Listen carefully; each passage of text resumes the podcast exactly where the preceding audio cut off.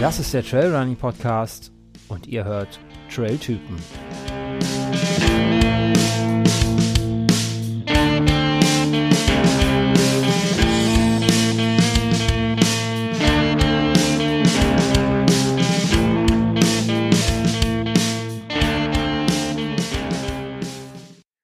Bevor ich euch jetzt gleich in das Interview mit Felix Weber entlasse, ähm, möchte ich euch noch ganz kurz äh, ähm, ja bitten, die Tonqualität zu entschuldigen. Wir haben zwischendurch immer mal wieder Knackser und Ruckler drin in der Aufnahme von Felix. Ähm, da das auch leider in der lokalen Aufnahme bei ihm vor Ort drin war, konnte ich es nicht rausschneiden. Ich hoffe, es ist trotzdem hörbar, das Interview, und ähm, ihr könnt darüber hinwegsehen, denn der Felix ist echt ein, ja, ein spannender Typ. Das lohnt sich auf jeden Fall, da mal reinzuhören. Ähm, einer, der ja sehr beeindruckend lebt, ähm, das super gut mit dem Laufen verbindet und mit dem guten Zweck, mit, mit Umweltschutz. Ähm, mich hat das ja zum Nachdenken angeregt, auf jeden Fall. Ich hoffe, das tut's bei euch auch und ähm, ja, dann wünsche ich euch jetzt viel Spaß mit dem Interview Felix Weber. Tschö. Ja, hallo und herzlich willkommen zum Trailrunning Podcast. Endlich wieder eine Trailtypen-Episode. Ähm, mir persönlich hat das jetzt schon ein bisschen gefehlt über die ganze Corona-Zeit. Ähm, es war nie ganz einfach, ja, Gesprächspartner zu finden, mit dem man sich auch echt treffen kann. Ähm, das wäre jetzt in dem Fall eh weggefallen mit meinem heutigen Gast.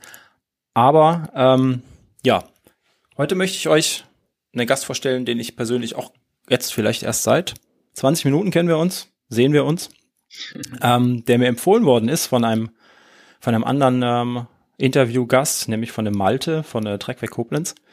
Und ähm, heute möchte ich mich unterhalten mit, ja, mit Felix Weber. Hallo.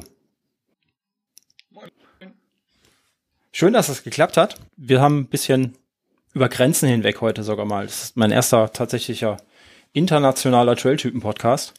Ähm, wo treffen wir dich gerade an? Ähm, ich bin gerade in Aarhus in Dänemark und ja, bin hier auf dem Campus an der Uni noch. Ja, schön. Ähm, selbe Zeitzone, wissen wir alle. Selbes Wetter. Nee, du hast gerade eben gesagt, du hast schlechtes Wetter da oben. Wir haben ja, schlecht nicht, aber ja, schon heute ziemlich grau und windig und so typisches Herbstwetter. Aber es wird mittlerweile hier schon ein bisschen früher dunkel. So. Ähm, ja, gerade sieht man das letzte Tageslicht. Und es geht dann auch immer sehr schnell, aber das kennt, kennt man ja in Deutschland auch. Ja, das stimmt wohl. Ja, warum bist du heute hier? Ähm, klar, du bist äh, Läufer bzw. Ausdauersportler. Das auf jeden Fall, sonst wärst du nicht in einem Trailrunning-Podcast.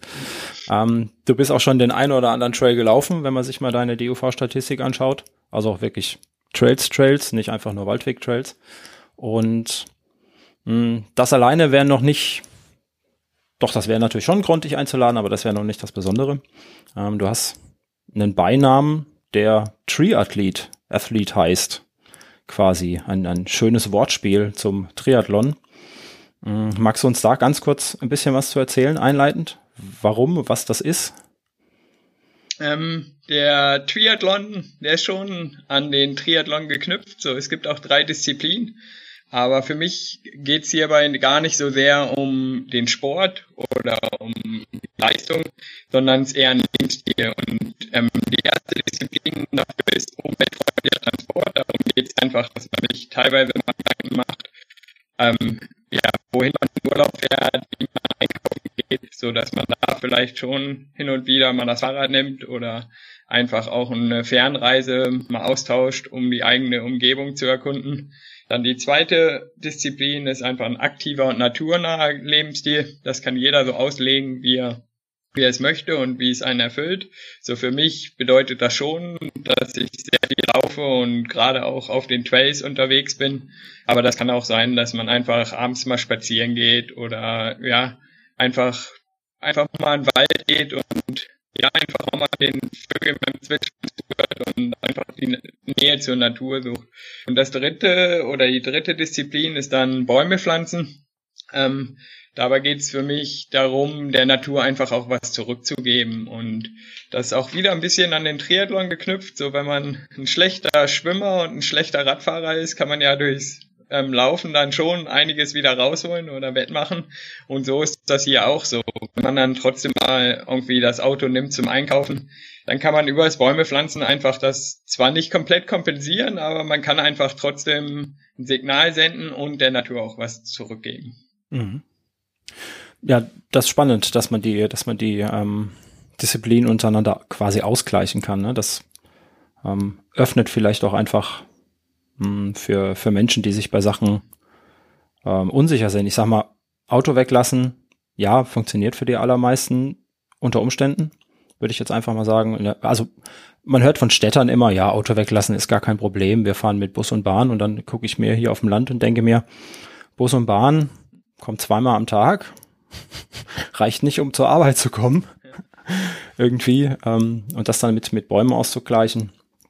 Ja, aber darum geht's auch genau für mich, dass ich will nicht sagen, ihr dürft das Auto nicht mehr nehmen oder ihr dürft gar kein Auto mehr besitzen oder ich will nicht mit dem Finger auf andere zeigen und, mhm. zu und sagen, ihr müsst so leben, wie ich's tue. Ich bin auch nicht perfekt und ich gebe auch nur mein Bestes und mache mir viele Gedanken, wie ich irgendwie meinen ökologischen Fußabdruck so gering wie möglich halten kann. Aber ich will einfach den Leuten zeigen, dass man mit wenig auch sehr viel erreichen kann und wenn man das Auto unbedingt braucht, um zur Arbeit zu kommen, dann ist das, finde ich, momentan einfach auch legitim.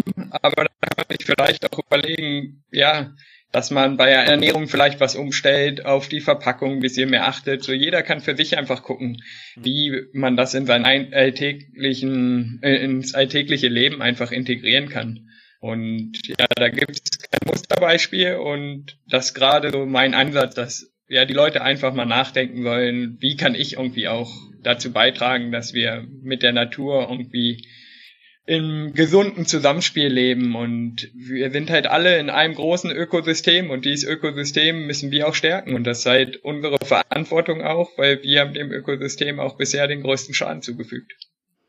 Ja, und genau, kann ich dir vollkommen recht geben und was vielleicht auch viele ähm, verdrängen ist, wie du sagst, das ist diese, diese eine große Blase, in der wir leben, ne? Diese eine große Atmosphäre, das Ökosystem, dass wenn wir hier irgendwas verbocken, ähm, dass das der Erde quasi egal ist, wo es passiert, ne? Ja. Ähm, sondern das ist ein großer Kreislauf. Äh, klar, ne? da kann jeder, deswegen kann auch jeder so ein bisschen was dazu tun, weil es eigentlich egal ist, an welchem Punkt der Erde du dich vernünftig ähm, ernährst, möglichst wenig Auto fährst und Bäume pflanzt im Prinzip. Ähm, das hilft dem gesamten System. Ähm, ja, das, das ermutigt aber auch so ein bisschen, dass man, dass jeder was tun kann. Ähm, und mit, mit einfachen Schritten eigentlich auch, ne? Ja, genau. Und ist auch, ja, ich finde, wenn man dann zum Beispiel das Auto weglässt oder komplett aufs Fliegen verzichtet, dann in Deutschland sind das schon sehr große Schritte. Aber man kann einfach auch bei kleineren Sachen anfangen, dass man einfach Plastiktüten weglässt oder einfach auch auf das Papier, was man verwendet, ähm, verwendet, dass man darauf achtet, dass recycelt ist, dass man den Müll trennt. Einfach jeder kann, ja, da, es gibt unendlich viele Schritte mhm. ähm, und jeder kann einfach sich die Schritte aussuchen, die einen auch nicht zu sehr einschränken, weil ich finde, Nachhaltigkeit fängt bei einem selber an. Wenn es für einen selber nicht nachhaltig ist, dann kann man halt auch keine Nachhaltigkeit erreichen, weil man dann nach wahrscheinlich zwei Wochen, zwei Monaten oder spätestens zwei Jahren sagt, ja, ich habe einfach die Schnauze voll, ähm, ich sehe sowieso keinen Unterschied, ich lebe einfach so weiter, wie ich es vorher getan habe. Und deswegen muss man schon darauf achten, dass einfach einen selber nicht zu sehr einschränkt und man trotzdem erfüllendes und zufriedenstellendes Leben leben kann. Ja, sonst ist die Nachhaltigkeit nicht nachhaltig. Ne? Ja, genau. Genau, es geht ja. ja. Genau, das, da geht's ja drum. Ne? Das ist aber, ja. ähm, da kann man vielleicht auch wieder den Link zu, zu unser beider Hobby ähm, beziehen, ne? Diesen, diese Ausdauersport. Auch da musst du ja dranbleiben. Das ist ja auch was, ähm, wo du nachhaltig arbeiten musst, ähm, um zu irgendwas zu kommen. Ähm, wir wissen alle, Abkürzungen gibt's im Sport nicht. Ja. Ähm, leider. Irgendwie. Ne? Das, äh, ja. ja. Aber, ähm, ja, manche glauben ja immer noch daran. Es gibt, finde ich, immer wieder schöne Beispiele auch aus dem Amateursport, wie es, glaube ich, in, beim Shanghai-Marathon war, wo es, glaube ich, 216 Leute einfach mal abgekürzt haben. Ja. So. Und es ist einfach, ja, ob man dann eine 3 Stunden 15 oder eine 3 Stunden 5 läuft, so, das, ja, man veräppelt sich ja einfach nur selber. Ja, uns mal mit erwischt in allermeisten ja. Fällen. Heutzutage sowieso. Ich glaube, äh, da kann man nicht mehr, kann man nicht mehr schummeln beim Sport als Amateur irgendwie. Ja. Ja. Seit wann oder wann kam dir die Idee zu zu diesem zu diesem Lebensstil? Und die nächste Frage dann im Anschluss wäre, wie weit treibst du das, diesen Lebensstil? Ähm, der Lebensstil, oder ich glaube, jeder Lebensstil ist ein Prozess und ist einfach eine Entwicklung. So halt meine Entwicklung ist jetzt auch nicht abgeschlossen und ich merke auch, dass ich einfach hin und wieder andere Bedürfnisse habe, ähm, dass ich damit angefangen habe, wirklich auch Dinge umzusetzen, die ich schon länger, ja, oder worüber ich mir länger Gedanken gemacht habe. Das mache ich jetzt so sechs Jahre. Viele fragen mich dann, da muss doch ein Schlüsselerlebnis gegeben haben. Ähm, das würde ich gar nicht so sagen. Ich hatte nur mal, oder ich bin einmal von Belém in Brasilien an der, an der Ostküste ähm, nach Iquitos an der Westküste von Peru bin ich mit öffentlichen Schiffen durchs Amazonasgebiet gefahren. Und auf den Schiffen kann man einfach nichts machen, außer in der Hängematte liegen und sich die Natur angucken. Aber man sieht auch immer wieder dann die Frachter an einem vorbeifahren mit den riesen ähm, Baumstämmen. Und ja, man hat einfach so viel Zeit am Tag, über Dinge nachzudenken wo ich glaube ich einfach genug Zeit hatte, um mir immer klar zu werden, dass ich so wie ich auch gelebt habe, einfach nicht weiterleben wollte und dass ich, dass an der Zeit ist einfach auch Sachen umzusetzen und nicht immer nur darüber zu reden, sondern dass ich auch damit anfangen muss, einfach mein Leben irgendwie umzu, umzustellen und ähm, ja nachhaltiger zu leben. Und dann war es Schritt für Schritt. Da habe ich dann ja relativ schnell danach habe ich meine Ernährung umgestellt, dass ich eigentlich ja, mich nur noch pflanzlich ernährt habe. Habe da schon geguckt, dass ich mich mehr bewege, mehr das Fahrrad noch nehme, dass ich weniger fliege. Ähm, und ja, dann war es irgendwann so weit, dass ich ja fast gar nicht mehr geflogen bin, dass ich auch gemerkt habe, mit dem Laufen und mit dem Fahrrad komme ich schon sehr weit. Und ja, jetzt kann ich das fast an einer Hand abzählen, in einem Jahr, wie oft ich im Auto sitze. Und das ist einfach schon ein schönes Gefühl, wenn man mit seiner eigenen Kraft einfach irgendwo ankommt und weiß, dass man auch ja der Natur nicht viel Schaden zugefügt hat, dass man viel erlebt hat, viel gesehen hat und ja und auch seinem Körper was Gutes getan hat. Und ja, das ist schon sehr erfüllend für mich. Ich weiß, viele sagen, ja, ich könnte das gar nicht. Klar muss man irgendwo auch klein anfangen, aber das habe ich auch. So halt die Sachen, die ich jetzt machen, mache oder machen kann, die konnte ich vor fünf, sechs Jahren auch noch nicht einfach so machen. Und deswegen finde ich, muss man das immer so wirklich als Prozess einfach sehen. Und ja, man muss sich vielleicht keine Ziele, aber so ein paar Wünsche einfach immer wieder vor Augen halten, wohin man kommen will und ja, einfach auch gucken, wie weit ist man schon gekommen. Und dann ist es einfach ein schönes Gefühl, wenn man einfach ja viel erreicht hat und auch viel einfach der Natur zurückgeben kann durch diesen Lebensstil. Hm. Das äh, klingt gut. Die Frage, ähm, wie weit du das, wie weit du das treibst und wie weit dein Anspruch oder das, deine Reisetätigkeiten zu deinem Anspruch passen, ähm, habe ich mir tatsächlich ähm, heute erst nochmal überlegt, als ich so ein bisschen in deiner DUV-Statistik, Läufer gucken da immer rein, Ultraläufer sowieso, ähm, und gesehen habe, wo du schon überall gelaufen bist. Ähm, jetzt, ich sag mal, Belgien und Frankreich ist noch das kleinste, das, das nächste quasi. Ähm, aber Australien und in Südafrika hast du, glaube ich, angefangen mit, mit der Ultralauferei zum Beispiel, ne? So wie ich gesehen ja, habe. Ja, genau, so. Das waren meine Anfänge, aber da, so, weiß ich, ich habe dreieinhalb Jahre in Südafrika gelebt und ja, hatte vorher von Two Oceans schon gehört und irgendwie, da war es schon noch so, oh, der schönste Marathon der Welt, den will ich auch mal gemacht haben. Und dann habe ich den Two Oceans gemacht und dachte, ja, jetzt kann ich ja mit dem Laufen wieder aufhören. Aber in Südafrika wurde mir dann auch gleich gesagt, du bist gar kein richtiger Läufer, bevor du nicht den Comrades gemacht hast. Dann dachte ich, ja, okay, dann mache ich den Comrades auch noch. Das hat auch ganz gut geklappt, aber da habe ich einfach, ja, diese Community, die ja auch im Trail-Bereich ja sehr stark verbreitet ist und einfach sehr stark zusammengewachsen ist. Und diesen Spirit habe ich da einfach erlebt und das hat mir schon sehr imponiert und mir viel Spaß gemacht. Aber da war es trotzdem immer so, dass ich mal zwei Monate gelaufen bin und dann aber habe ich auch mal wieder ein halbes Jahr gefeiert und habe fast keinen Sport gemacht und habe einfach das Leben gelebt. Ähm, und dann erst so nach sechs, äh, vor sechs Jahren ungefähr auch, nachdem ich da auf den Schiffen durchs Amazonasgebiet gefahren bin, danach habe ich eigentlich angefangen, regelmäßig zu laufen und mhm. ähm, ja, ich sehe es immer noch nicht wirklich als Sport. Klar ist es irgendwie auch ein Sport und viele sagen, oder ich bin wahrscheinlich auch ein Leistungssportler, aber für mich ist es eigentlich mehr ein Lebensstil, als dass es einfach ein Sport ist. Hm. Ja, das, das kann ich gut nachvollziehen, wenn, wenn das Laufen irgendwann mal einfach dazugehört. Ne? Ja. Im Prinzip ist es ja eine, die urnatürlichste Fortbewegungsweise. Ähm, warum man das Sport nennen kann, muss, sollte, wie auch immer, ist ja, überlege ich mir zwischendurch auch immer. Ähm, ich laufe ja auch relativ viel, mittlerweile ein bisschen weniger leider. Ähm, aber so wirklich als Sportler sehe ich mich persönlich irgendwie auch nicht.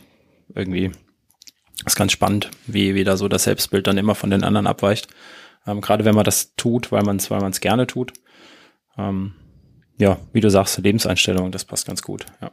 Und Sport ist ja auch immer ein Vergleich. So auch, wenn man dann wieder über Leistungssport redet, dann hat man eine bestimmte Grenze gesetzt, ab wann es Leistungssport ist und wann nicht. Und für mich geht's viel mehr beim Laufen um das Gefühl. Und dann ist es ganz egal, ob ich einen Dreierschnitt, einen Viererschnitt, einen Fünferschnitt oder einen Siebener-Schnitt laufe. So ist einfach, ich glaube auch ein Kipchoge hat ein ähnliches Gefühl, wenn er einen 250er Schnitt über den Marathon anläuft, als wenn jemand, der normalerweise einen 7er Schnitt läuft, wenn der dann einen 6er Schnitt läuft. Und um dieses Gefühl geht's einfach. Und dann finde ich, spielen die Zeiten überhaupt keine Rolle mehr. Und hm. ich glaube, alle, die viel laufen, die kennen dieses Gefühl. Und das verbindet sie auch. Und das finde ich einfach so schön am Laufen, dass man ja dies, dieses Gefühl einfach kennt und das einen miteinander verbindet und man das einfach miteinander teilen kann. Und das schon, hm. finde ich, ja, wie ich es auch schon gesagt habe, einfach imponierend, wenn man diese Community immer wieder sieht, wie weit sie dann auch fahren, auch wenn das, finde ich, ein negativer Aspekt fast schon wieder, von, gerade im Trail-Bereich ist, wie viele reisen einfach nur für die Rennen. Aber trotzdem, was die Leute für einen Aufwand betreiben, einfach nur um mit gleichgesinnten Leuten ein Wochenende zu verbringen, das ist schon beeindruckend. Ja. Ja, wenn man überlegt, dass man sich das dann auch noch alles ja freiwillig antut, gerade in der Ultraszene, sich die Nächte um die Ohren schlägt. Ähm, ja. Was in dem Moment äh, so ein typischer Typ 2 Spaß, das macht irgendwann später mal Spaß, aber währenddessen kann mir keiner erzählen, dass das wirklich Spaß macht, wenn man sich nachts übermüdet äh, über Trails quält. Ähm. aber dazu muss ich auch sagen, so auch wenn ich schon lange Sachen gelaufen bin und ja auch die 24-Stunden-Rennen, die ja schon sehr monoton und auch teilweise langweilig sind. Und das will ich auch gar nicht schönreden, aber gerade dieser Hype um UTMB und diese ganzen Rennen, ich kann das teilweise nachvollziehen, aber ich frage mich schon, warum machen die Leute dich erstmal die Strecke einfach über mehrere Tage am Tag, um auch irgendwie die Landschaft genießen zu können? Und das ist halt auch eine Sache, die ich mache. Ich mache eigentlich keine von diesen langen Rennen, ohne die Strecke zu kennen, weil ich dann während des Rennens wirklich das Gefühl habe, ich werde einfach auch stehen bleiben und einfach mal innehalten und mhm. diese Natur genießen. Und das kommt mir dann gerade wieder zurück auf den Sport, kommt mir das einfach zu kurz. Diese Verbindung mit der Natur und einfach wirklich mal genießen zu können, diese Schönheit. Ja. Ja, das, das fehlt, fehlt ganz oft bei den Wettkämpfen, weil es halt Wettkämpfe sind. Ne? Jeder versucht ja, für sich ja. so schnell wie möglich da über die Strecke zu kommen.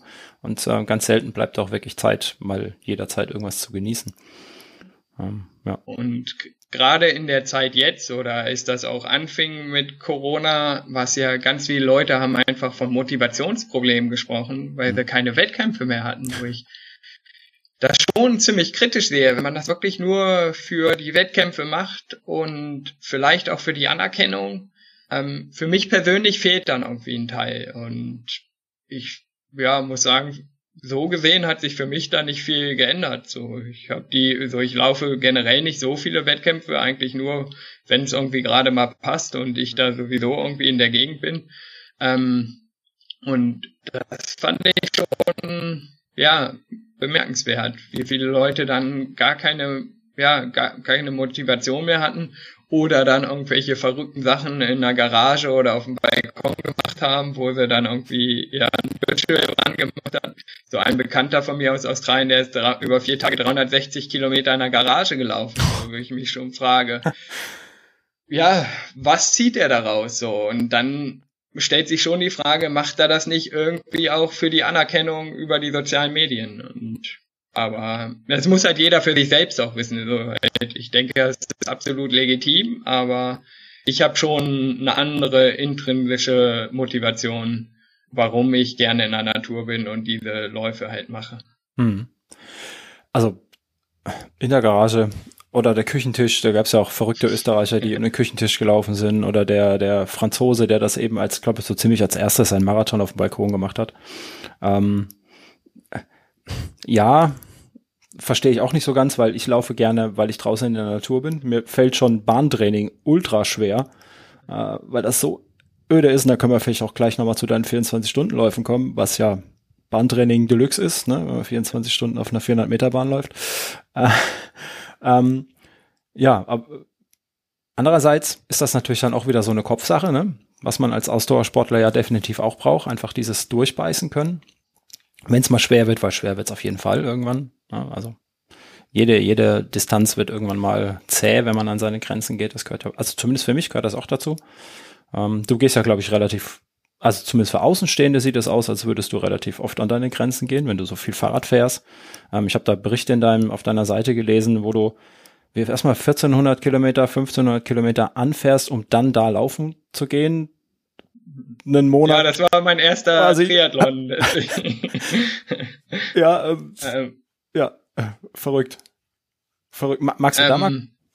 Ja, äh, so, ich hatte mir einfach überlegt, als ich das dann mit dem Triathlon gestartet hatte oder als ich das konkretisiert hat, dass ich das jetzt umsetzen will, ähm, dachte ich halt, ich würde gerne auch mal einen Triathlon machen und oder sollte auch mal einen machen und hatte dann schon länger oder nee zum Geburtstag hatte ich von meinen Eltern hatte ich ein Buch mit ich glaube 20 schönen Trails oder Lang Fernwanderwegen weltweit bekommen und da hatte ich schon zwei drei drin gemacht und ähm, der GR5 so von Genfer See nach Nizza der hatte sich sehr schön angehört und hatte gedacht, wenn das irgendwie im Sommer wieder möglich ist, dann würde ich den gerne machen.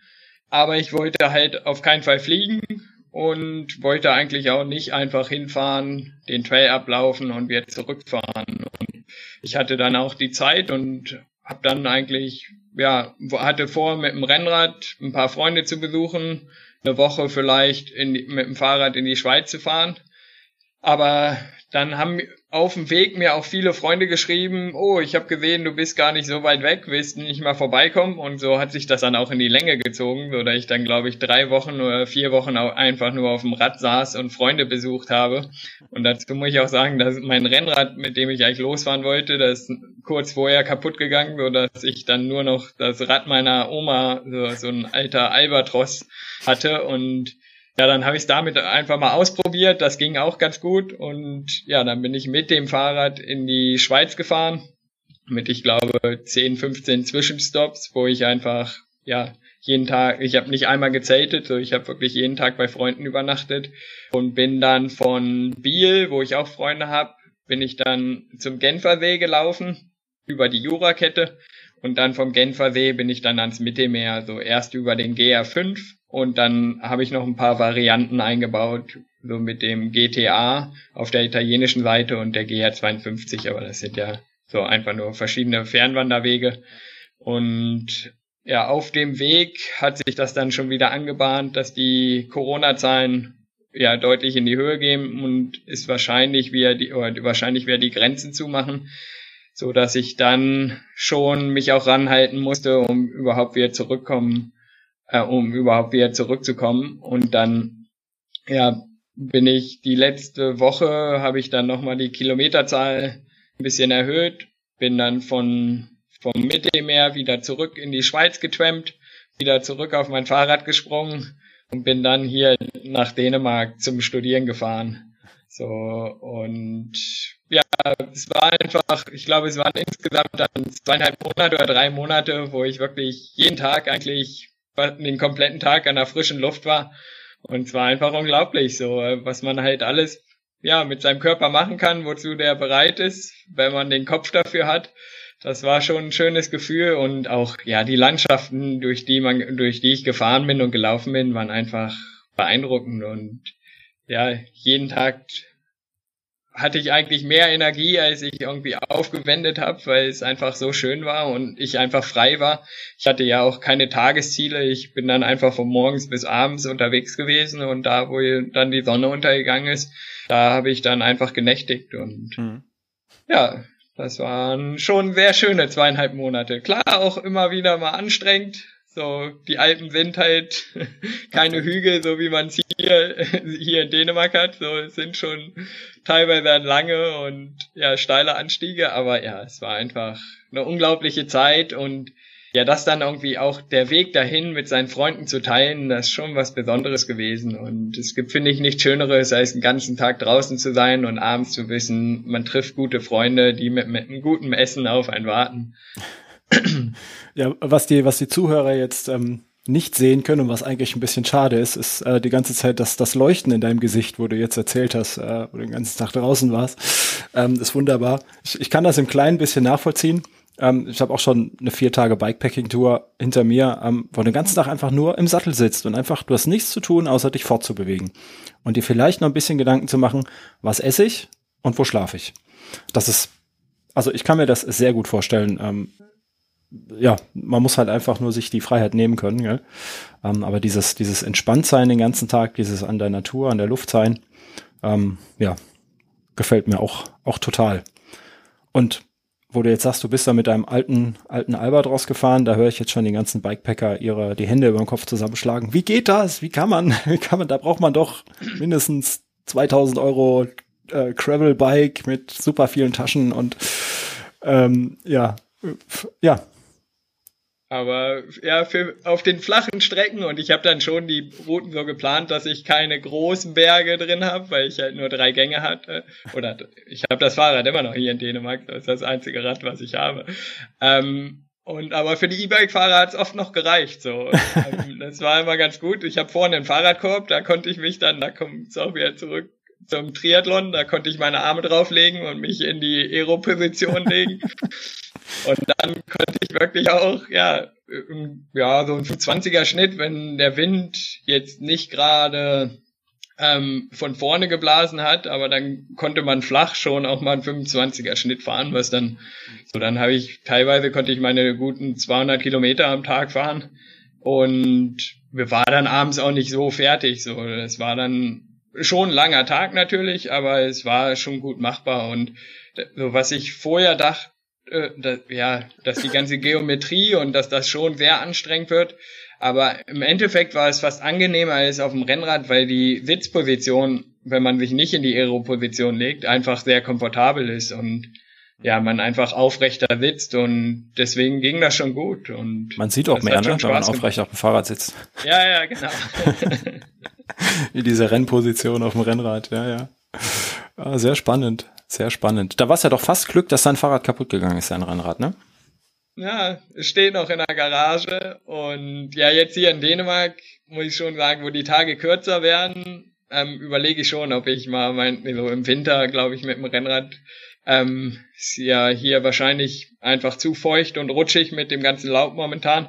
Aber ich überlege schon, ob ich eventuell mir dann noch doch noch mal ein anderes Fahrrad zulege, hm. um einfach ja dann schon andere mehr Distanzen irgendwie schneller zu, äh, zurücklegen zu können. Ja. Sehr gut. so lange unterwegs. Ja, ich habe irgendwann in deinem Bericht habe ich angefangen zusammenzuzählen und irgendwie in der zweiten Etappe habe ich gedacht, jetzt hast du dich verzählt. So lange kann man doch im Leben tatsächlich auch unterwegs sein. Ähm, und hab's dann hab's dann aufgegeben, da die Gesamtdauer irgendwie zusammenzuzählen. Ich gedacht habe, das war auf jeden Fall lang. Und äh, das war sehr lang, wenn du da unterwegs warst. Aber ich lebe sehr viel mit dem Tageslicht und im Sommer sind die Tage einfach lang. Ja, und ja. ich habe das oft, wenn ich ja auch dann früher an, so ich habe immer einen ungefähren Plan, wo ich ungefähr ankommen will und wenn ich da sehr früh ankomme, dann ist einfach auch, ich habe dann kein Buch mit oder irgendwas, weil es einfach auch zu schwer ist und ja, dann würden mir auch sofort die Augen zufallen. sodass ich dann einfach den Tag schon auch nutze, um mich die ganze Zeit fortzubewegen. Und ich habe es auch immer mal wieder, so wenn ich zum Beispiel auch mal eine schlechte Nacht hatte oder so, dann lege ich mich einfach am Tage auch mal eine halbe Stunde oder eine Stunde hin, mache die Augen zu so, ich habe da wirklich auch keinen Stress und habe nicht das Gefühl, ich muss die ganze Zeit, aber ich versuche irgendwie schon den Tag dann auch gut zu füllen. Aber sobald die Sonne dann auch wirklich untergegangen ist, dann ist bei mir auch wirklich Schicht im Schacht, dann wird nur noch schnell eine große Ladung gegessen und dann mache ich auch wirklich die Augen zu. ja, äh, hat man sich dann auch verdient, ne? Ja. ja. Und ähm, du unterstützt mit mit dieser mit dieser ähm, mit deinem Triathlon. ähm, wir hatten vorhin davon gesprochen, dass du, dass du, war das noch im Vorgespräch, weiß gar nicht, dass du, dass du Bäume pflanzt. Ähm, da hast du ein spezielles Projekt, das du da unterstützen möchtest, ne? Oder dass du, ist das schon gelaufen, dass die, die Pflanzaktion oder das war jetzt, glaube ich, zu knapp nach deiner Aktion, ne? Nee, ähm, Mitte Oktober habe ah. ich zusammen mit hm. dem Bergwaldprojekt die Bäume im Harz gepflanzt. Ähm, ja, die, ich kooperiere da mit dem Bergwaldprojekt, weil für mich ist einfach wichtig, da schon mit kompetenten Leuten zu kooperieren, die auch wissen, welche Bäume gepflanzt werden sollen und wo und mhm. ähm, das Ganze drumherum, die Logistik organisieren können. Ist halt einfach nicht so, dass man einfach sagen kann, ich pflanze jetzt mal meine Bäume im Garten und mittlerweile habe ich auch ja um die 600 Bäume zusammengesammelt und ähm, dafür braucht man einfach auch erstmal die Fläche und ich habe mir das Bergwaldprojekt ausgesucht, weil für mich waren zwei Aspekte eigentlich ganz wichtig. Einmal die Transparenz, ähm, dass, wie die Gelder verwendet werden und dann auch, dass es irgendwie lokal ist ähm, und ich irgendwie einen Bezug dazu habe. Und das Bergwaldprojekt arbeitet schon seit 30 Jahren im Harz. Ähm, und die haben da sehr gute Arbeit schon gemacht und deswegen ja, konnte ich mich einfach sehr gut damit identifizieren. Und bei denen ist es so, die Kosten sind ähm, ganz klar, äh, transparent ähm, aufgelistet. Es ist so, dass ein Baum, wenn man den jetzt übers Bergwaldprojekt ähm, spendet, kostet ein Baum 17 Euro, was erstmal im Vergleich relativ viel ist zu vielen anderen Organisationen, wo man vielleicht drei Euro, teilweise kriegt man einen Baum auch für einen Euro. Ähm, aber oft werden die Bäume dann einfach irgendwo in Äthiopien oder in Kenia gepflanzt und es kümmert sich einfach auch keiner mehr richtig darum oder man weiß es nicht, was mit den Bäumen passiert. Und das ist einfach das Bergwaldprojekt arbeitet mit den Landesforsten, so mit den Forstämtern zusammen und mit den Förstern und da wird sich dann einfach, ja, regelmäßig um die Bäume gekümmert und wird einfach auch geguckt, wie viel durchkommen.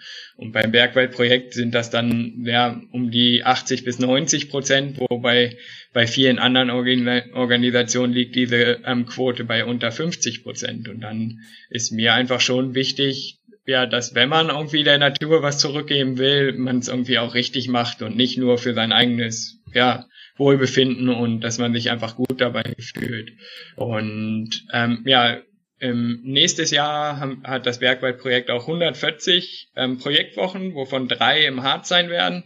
Und da werden dann wieder 30.000 ähm, ja, Bäume gepflanzt. So, es sind überwiegend Laubbäume, außer die Weißtanne wird auch gepflanzt, aber es sind Ansonsten Birken, Erlen und ähm, Ahorn haben wir dieses Jahr gepflanzt. So, wir haben jetzt im Oktober haben wir zusammen alle 25.000 Bäume gepflanzt, ähm, was sich auch erstmal sehr viel anhört. Aber man muss einfach auch mal sehen, dass 120.000 Kubikmeter Holz dieses Jahr geschlagen wurde, was 100, das hundertfache ist, was normalerweise im Jahr geschlagen wird. So, die der Zustand und die Verfassung der deutschen Wälder und der gesamten Natur hier einfach auch ist schon besorgniserregend. Und ähm, ich glaube einfach auch, das Bergwaldprojekt sagt nicht einfach nur, wir wollen Bäume pflanzen, sondern die setzen einfach auch mehr auf diesen Nachhaltigkeitsgedanken im Alltag. So, da geht's halt auch darum, dass man einfach, ja, bei den Pflanzcamps wird dann vegetarische und überwiegend vegane Ernährung angeboten. Ähm, es wird in Hütten übernachtet. Ähm, wir hatten diesmal das Glück, dass wir Warmwasser hatten, aber ansonsten kann es auch mal sein, dass man irgendwo in einer Waldhütte unterkommt, wo man einfach nur kaltes Wasser hat und dass mhm. man einfach sich schon mal dem bewusst wird, was man eigentlich für Bedürfnisse für sein Leben hat und nicht für sein ja, Komfort oder für, für den Luxus, sondern was man wirklich braucht, um glücklich und glücklich zu sein und auch ein erfüllendes Leben zu führen. Und das war mir schon sehr gedank äh, sehr wichtig und deswegen konnte ich mich von Anfang an komplett mit dem Bergwald-Projekt identifizieren und es macht einfach Spaß, mit denen zu kooperieren. So und ähm, für alle, die sich dafür interessieren, man kann einfach auf bergwaldprojekt.de Seite ähm, gibt es verschiedene Möglichkeiten, sich daran zu beteiligen. Einmal kann man dort auch spenden, ähm, aber man kann sich auch ähm, für Projektwochen engagieren. Dann ist man wirklich eine ganze Woche, wie ich es jetzt im Harz gemacht habe, unterwegs, weil das geht normalerweise dann von Sonntag bis Samstag, vom Montag bis Freitag wird gepflanzt und dann oder werden Waldarbeiten gemacht. Ähm, aber es gibt auch die Möglichkeiten die, für Leute, die vielleicht nicht ganz so viel Zeit haben, gibt es auch sogenannte Neihaufeste und das sind Tagespflanzaktionen oder wo man Waldarbeiten macht, so dass man einfach mal einen Tag einfach auch mal sieht, ähm, wie es den Wäldern geht. Man bekommt unheimlich viel Wissen vermittelt und ja, man trifft einfach Leute, die sich auch Gedanken darüber machen, wie man der Natur etwas zurückgeben kann. Hm. Und ansonsten ja, was noch fürs Werkwaldprojekt ähm, gesprochen hat, war einfach auch, dass sie mich halt auch unterstützen. So bei mir sagen sie, ähm, dass sie die ganzen Verwaltungskosten, die sie haben, so wir haben einige Festangestellte, dass sie das alles mit Drittmitteln abdenken, so dass halt bei mir jetzt ein Baum kostet fünf Euro. Ähm, das ist halt überwiegend der Setzling, aber dann auch ja für die Pflanzaktion fallen halt ein paar Kosten an und dann auch die Wartungsarbeiten. Und ich finde, für fünf Euro im Baum, das ist schon ein sehr fairer Preis und es macht, zeigt irgendwie auch die Wertschätzung einfach, dass er halt an das Projekt, was ich führe, glaube, äh, dass sie daran glauben. Und dass sie ja das irgendwie auch fördern wollen, weil ich glaube mhm. halt für viele ist es schon, wäre 17 Euro schon sehr viel, aber ich finde, ja, 5 Euro ist einfach, ist auch immer ein schönes Geschenk. Also mein Bruder zum Beispiel, der verschenkt nur noch Bäume, ist einfach schön zu sehen.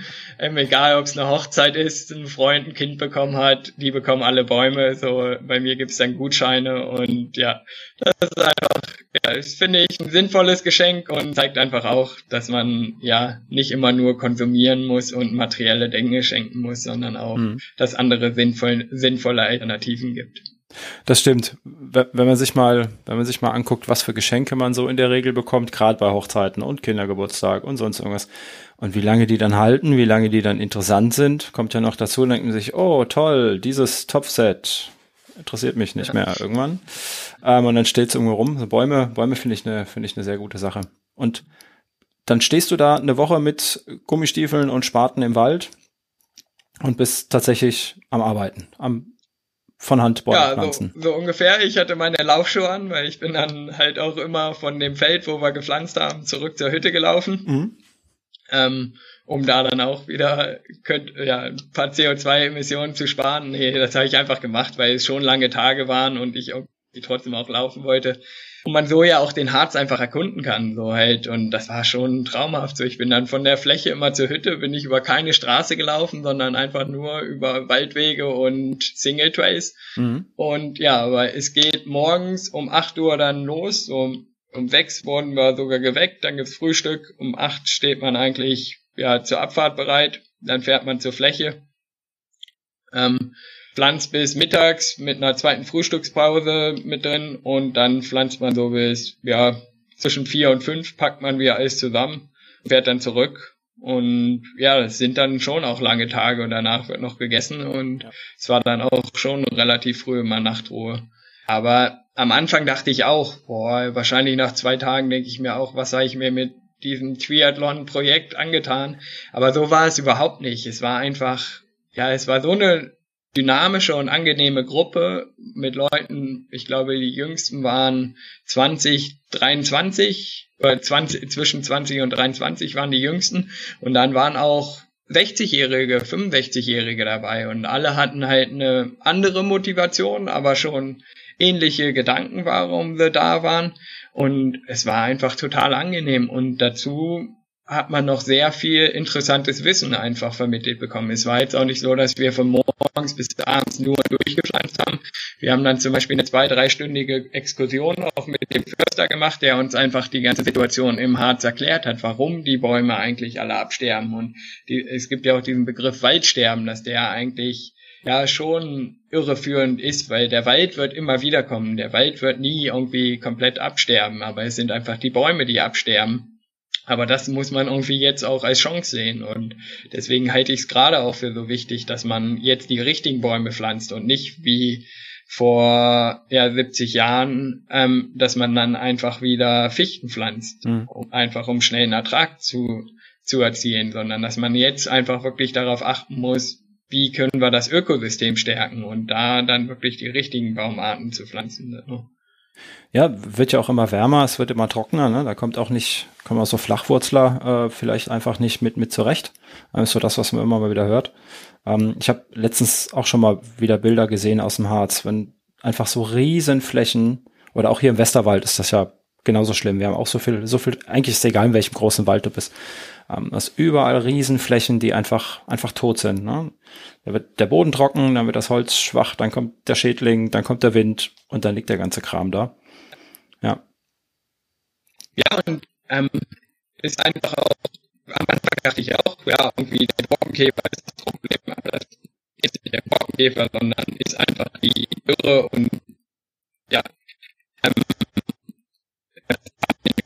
das sich das Klima verändert deswegen die ganzen Bäume gestresst sind und sich einfach selber nicht mehr wehren können. Ja. Weil normalerweise können sich die Bäume, wenn sie einfach genug Feuchtigkeit und Flüssigkeit bekommen, dann können die sich einfach übers Harz, können sie einfach die, die Wunden, die der Borkenkäfer denen zufügt, können sie einfach zuharzen. Und dann ist das überhaupt kein großes Problem. Aber dadurch, dass eigentlich die ganzen Wälder unter Stress mittlerweile stehen, haben sie einfach diese, ihre natürlichen Mittel nicht mehr. Und deswegen ist eigentlich nicht der Borkenkäfer der Feind, sondern der eigentliche, ja, die eigentliche Ursache ist unser Konsumverhalten.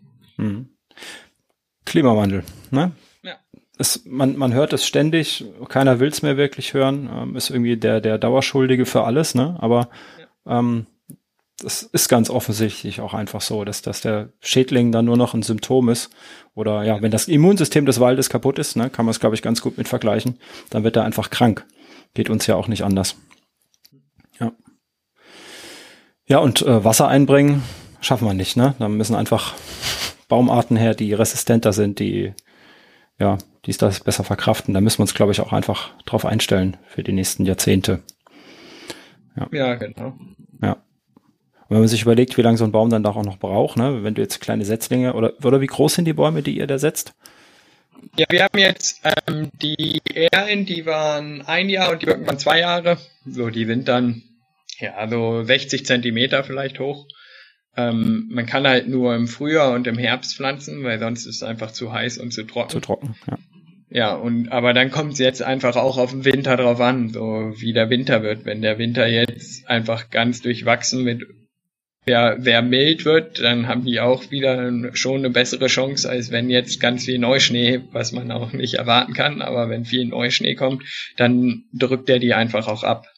Mhm. So, deswegen ist da auch wieder, ja, haben wir eine längere Einführung bekommen, wie man zum Beispiel die Bäume wirklich pflanzt und worauf man achten muss, so dass die Qualität einfach stimmt. Und das war halt beim Bergwaldprojekt, ist einfach Qualität über Quantität und das halt glaube ich, wenn man ein Euro pro Baum spendet, dass dann die Qualität nicht die Priorität sein kann. Und deswegen war mir das auch wieder wichtig, einfach, dass man da wirklich dann ja einen Partner hat, der ja einfach kompetent ist und einfach darauf achtet, dass richtig gemacht wird und nicht nur einfach ja sich auf die Fahne schreiben will, wir haben jetzt so und so viele Bäume gepflanzt. Das sieht man auch bei vielen großen Organisationen, die einfach viel damit werben, wie viele Bäume sie irgendwann mal gepflanzt haben wollen. Aber wie viele Bäume dann davon überleben, ist halt einfach die Frage und nicht, wie viele Bäume irgendwann mal gepflanzt wurden. Mhm. Ich denke, wenn man sich einfach, einfach den Preis mal anschaut von diesem Euro, das ist dann im Prinzip wie bei jedem anderen Produkt. Ähm, das passt einfach nicht von, von, ich sag mal, von den Herstellungskosten. Da kann sich ja jeder denken, für einen Euro pflanzt er keinen Baum. Ne? Da hast du weder das Saatgut bezahlt, äh, weder den Menschen, der seine Zeit opfert und, und den Baum hochzüchtet, ne, in der Gärtnerei und der es dann auspflanzt, den hast du sowieso nicht mitbezahlt und der darauf aufpasst. Mit Euro kann einfach nicht funktionieren, ja. Ja. Das ich auch. Und das ist halt nur ein von vielen Beispielen, was uns da genannt wurde, aber zum Beispiel ich, der Stadt war, glaube ich, in Lüneburg, wo auch ganz viele Birken gepflanzt wurden, aber die Birken wurden in einer Baumschule hochgezogen auf einer Erde, die aus aus Süddeutschland, so aus den Bergen einfach kam. Und nach zwei Jahren waren einfach alle Birken tot. Hat keine einzige Birke überlebt, einfach weil sie falsch aufgezogen wurden. Mhm. Und das, das auch wieder war einer der Gründe, warum ich überhaupt mit einer Organisation kooperieren wollte. Weil hätte ich die Birken gepflanzt, ich hätte auch wahrscheinlich irgendeine Baumschule angerufen und gesagt, ich brauche jetzt so und so viele Bäume. Aber das einfach viel komplexer ist und man da ja schon einfach Forstwirten braucht, die irgendwie Forstwirtschaft oder Forstökologie oder irgendwas studiert haben. Ähm, ja, das war für mich dann einer der Gründe auch, warum ich mit einer guten und ja ähm, kompetenten Organisation kooperieren wollte. Hm. Wie kann man dich dabei unterstützen bei dem ganzen Projekt? Die größte Unterstützung für mich ist eigentlich, wenn jeder sagt, oh, das finde ich toll, ich will irgendwie auch was machen und überlege mir vielleicht für mich auch, wie ich ähm, ja mein Transportverhalten oder ja einfach mal, wie ich mich fortbewege, das einfach mal überdenke, wie ich da ein bisschen was machen kann. Ähm, zweitens, wie kann bin ich ja aktiv genug und bin ich in der draußen an der frischen Luft und in der Natur genug? So einfach, wie kann ich mein Leben so gestalten, dass ich ja schon geringen ökologischen Fußabdruck habe, aber trotzdem auch ein erfüllendes und zufriedenstellendes Leben führe. Und dann die dritte Variante ist, ja, wenn man Lust hat, einfach auch mal in den Wald zu gehen und ein paar Bäume zu pflanzen, die Hände dreckig zu machen, dann einfach da auch mitzumachen. Aber es gibt auch viele Leute, wo ich es auch absolut verstehen kann, wenn man eine Familie hat, Kinder und man hat so viel schon um die Ohren, dass man vielleicht nicht die Zeit hat. Und dann kann man halt einfach Bäume spenden und auf meiner Internetseite so www.tree-athlete.org ähm, kann man dann einfach Bäume spenden. Oder ich habe jetzt auch einen Kalender zu Weihnachten rausgebracht, ähm, wo man ja, die, der Kalender ist eigentlich ein Dankeschön für eine Spende. So ein A3-Kalender, ähm, ja, wenn man 35 Euro spendet, bekommt man einen Kalender und da kooperiere ich zum Beispiel mit der Umweltdruckerei, die mir die mich dabei unterstützen, so dass für jeden Kalender dann auch sechs Bäume gepflanzt werden. Aber das muss jeder einfach für sich selber mhm. ähm, wissen und entscheiden, wie er irgendwie selber was zurückgeben kann. Und wenn dann für mich oder für die Natur da ein paar Bäume dabei zusammenkommen, die gespendet werden, freue ich mich. Aber ja, ich freue mich genauso, wenn Leute einfach sagen, oh, das finde ich toll, ich mache mir einfach auch mal Gedanken, nehme vielleicht öfter mal das Fahrrad oder ja, mach vielleicht doch mal öfter in Deutschland Urlaub und fahre nicht oder fliege nicht irgendwo hin. Das finde ich mindestens genauso viel wert, als wenn oder wie dann Bäume gespendet werden. Hm. Das ist gut. Ähm, das verlinkt man natürlich alles. Den Kalender habe ich auch schon gesehen, den habe ich ja schon auf meiner Linkliste stehen. Ähm, das wird da kommt gleich alles in die Shownotes. Das heißt, die Hörer, die den jetzt dann später hören aus der Konserve, ähm, die können einfach auch draufklicken, landen bei dir auf der Seite, sehen alles, können dich da unterstützen, können das auch einfach, ja, deine Seite einfach teilen. Ich denke, Aufmerksamkeit ist auch immer wichtig. Ja, äh, bei so Dingen. Und dann äh, können wir dich da wunderbar unterstützen. Das ist schön. Jetzt haben wir ja den, den einen Teil, haben wir jetzt ja mal angesprochen, den, ähm, den ökologischen Teil. Also der erste Link zwischen uns beiden so ein bisschen, der zweite Link, da waren wir gerade eben bei der Monotonie. Ähm, dann würde ich gerne noch ein bisschen über, über den Läufer Felix sprechen, ähm, der ja auch die ein oder andere, ähm, ich habe mir ein paar Sachen rausgeschrieben, da steht dann zwischendurch erster Platz, zweiter Platz, dritter Platz. Ähm, also du läufst scheinbar auch ganz gut, muss man einfach mal so sagen. Ähm, ich habe besonders gut ist mir das aufgefallen, dass du scheinbar ähm, ja je länger die Strecke wird, desto mehr liegt dir das. Äh, ganz, ganz bezeichnend fand ich äh, 2019 den, das Bottropper Ultralauf Festival. Ähm, wurde bei 100 Kilometer Wertung warst du Dritter, was schon ganz gut ist. Bei der 100 Meilen Wertung warst du Zweiter. Und bei der 24 Stunden Wertung äh, hast du sie dann alle abgehangen und warst Erster. Ähm, dir scheint also wirklich das lange Laufen, ne? Das scheint dir zu liegen. Ja, das würde ich schon sagen, so, dass ich mich ja lange gerne oder gerne lange bewege. Das liegt mir auf jeden Fall, würde ich sagen. Ähm, aber ich muss dazu einfach auch sagen, dass ich ja nicht gut darin bin, sehr schnell zu laufen. So ist immer relativ, aber ähm, ich fange einfach jedes Rennen eigentlich so an, wie ich es gerne aufhören würde oder beenden würde. So, ich fange mit einem Tempo an, was ich glaube, was ich dann durchlaufen kann und auch für 24 Stunden. Und das mache ich beim Marathon genauso oder auch beim 10 Kilometer Lauf. So, wenn es ein paar schnellere Kilometer gibt, dann sollten es die letzten sein. So, das ist halt ja meine Strategie eigentlich in jedem Rennen, egal welche Distanz das ist. Und ich glaube, darin bin ich einfach auch ganz gut. Ähm, weil es für den Kopf einfach immer leichter ist, wenn man am Ende Leute überholt, als wenn man überholt wird. Und dann kann man einfach da nochmal ein paar Körner auch mobilisieren, weil man einfach dann mental stärker ist als andere. Mhm.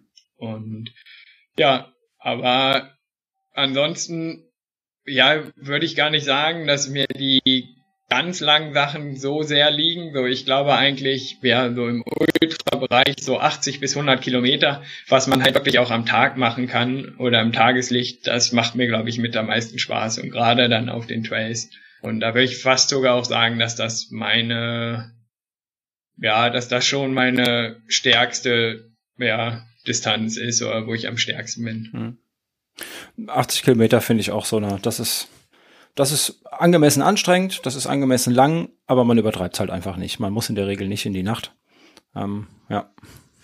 Ja, und dazu muss ich sagen, im letzten Jahr war es eigentlich zum ersten Mal, dass ich wirklich dann auch, ja, einen Wettkampf als Wettkampf angesehen habe. Und auch zum Beispiel bin ich auf Gran Canaria, den Trans Gran Canaria Advanced gelaufen. Und da bin ich wirklich auch mal von Anfang bis Ende habe ich es als Rennen gesehen und habe auch die ganze Zeit gedrückt. Und das war für mich auch eine komplett neue Erfahrung, weil bei den meisten anderen Rennen, ich hatte keine, also gerade im Trail-Bereich kann man das ja auch immer ziemlich schwer einschätzen, mhm. wie es dann hinten raus wird. Und da habe ich immer gesagt, ich laufe erstmal drei Viertel der Strecke einfach ganz locker und versuche einfach Spaß zu haben. Und dann hinten raus gucke ich mal. Und das funktioniert auch ganz gut bei kleineren Läufen. Und da habe ich dann auch relativ oft dann auch solche Läufe mal gewonnen.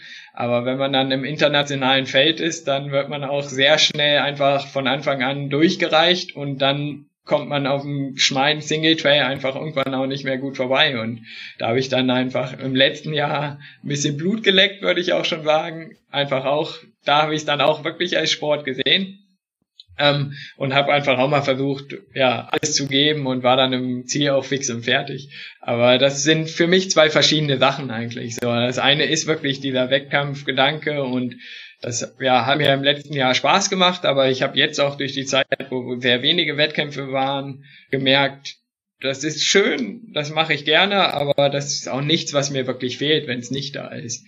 Aber gerade merke ich auch, wo ich jetzt in Dänemark hier seit drei Monaten bin und nicht jedes Wochenende einfach das mache, worauf ich Lust habe oder mein Fahrrad nehme und Dänemark erkunde, ähm, dass mir das schon deutlich mehr fehlt. Ja. Wie, wie ist die Situation aktuell in Dänemark im Vergleich zu Deutschland? Hast du da so ein ich glaube, im Vergleich zu Deutschland ist schon noch recht liberal. So, die haben jetzt auch eine Maskenpflicht in den öffentlichen ähm, Gebäuden. So vorher waren es nur die öffentlichen Verkehrsmittel. Jetzt an der Uni zum Beispiel haben wir immer noch Präsenzvorlesungen, ähm, aber wir müssen äh, am Campus müssen wir Masken tragen. In den Supermärkten muss man jetzt Masken tragen. Aber zum Beispiel haben die Bars immer noch bis 10 Uhr auf und wenn man abends in die Stadt geht, dann ja, ist schon ja teilweise verwunderlich, was da immer noch los ist und dass Leute einfach ja der Meinung sind, dass sie sich nicht irgendwie einschränken müssten und ihr, ihr, ihre, ihr, ja, ihren eigenen Bedürfnissen überhaupt nicht irgendwie hinterfragen müssten. So. Mhm. Es muss zwar irgendwie auch jeder für sich wissen, aber ich glaube, dafür ist irgendwie dann die Regierung oder die Politik auch da. So manchmal glaube ich oder schütte ich da einfach nur mit dem Kopf, wenn man einfach viele junge Leute einfach total betrunken auf den Straßen sich in den Arm liegen sieht und ja. ja. Ich glaube, da hat man nicht nur eine Verantwortung für sich selber, sondern schon einfach auch für andere Leute. Mhm. Ja, ja, das, äh, das stimmt wohl. Wir hatten es im, im Vorgespräch schon, ähm, die Studie Mensch, die man aktuell ganz gut ähm, jeden Tag beobachten kann. Ähm, wo man auch wieder gute Verbindung hat zu dem Nachhaltigkeitsgedanken. Ne? Es sollen sich immer irgendwie nur die anderen einschränken. Ähm, wenn ich so ein bisschen mache, dann ist das ja okay. Ne? Und die großen Industrien müssen sich einschränken. Ich denke, das sieht man jetzt bei Corona gerade gerade ganz gut.